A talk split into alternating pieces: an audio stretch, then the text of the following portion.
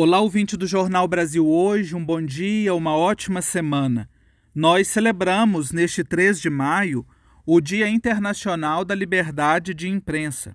Infelizmente, a data não é de comemoração aqui no Brasil, pois o nosso país caiu quatro posições no ranking mundial de liberdade de imprensa, publicado anualmente pela organização não governamental Repórteres Sem Fronteiras. O Brasil aparece na posição 111 na edição 2021 da lista, que foi divulgada no último 20 de abril. A ONG afirma que desde que o presidente Jair Bolsonaro assumiu o poder, o ambiente para o trabalho de jornalistas se tornou tóxico. O país entrou em uma zona vermelha do ranking, ou seja, para a organização, a situação da imprensa no país é difícil. A data foi criada pela Unesco em 1993 para alertar sobre as impunidades cometidas contra centenas de jornalistas que são torturados ou assassinados como consequência de perseguições por informações apuradas e publicadas por estes profissionais.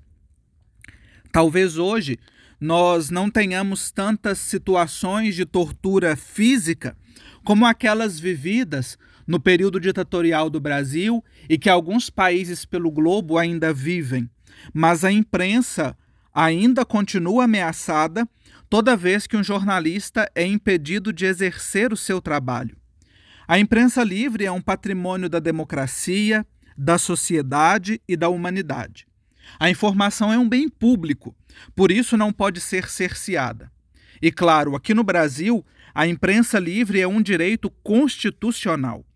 O artigo 220 prevê a manifestação do pensamento, a criação, a expressão e a informação sob qualquer forma, processo ou veículo, não sofrendo qualquer restrição, observado o direito, o disposto nesta Constituição.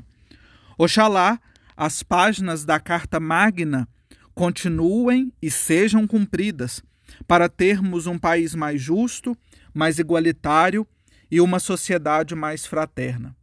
E é preciso, é preciso o exercício do jornalismo com responsabilidade para que ele alcance os frutos necessários.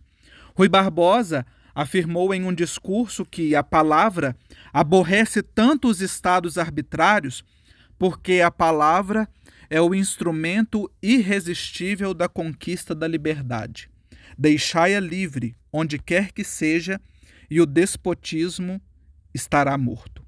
Sem a imprensa livre, sem sombra de dúvidas, nós seremos um país apequenado. Que a data de hoje seja para conscientizar a todos desta importância da imprensa livre e seja também para formar jornalistas responsáveis no exercício desse direito.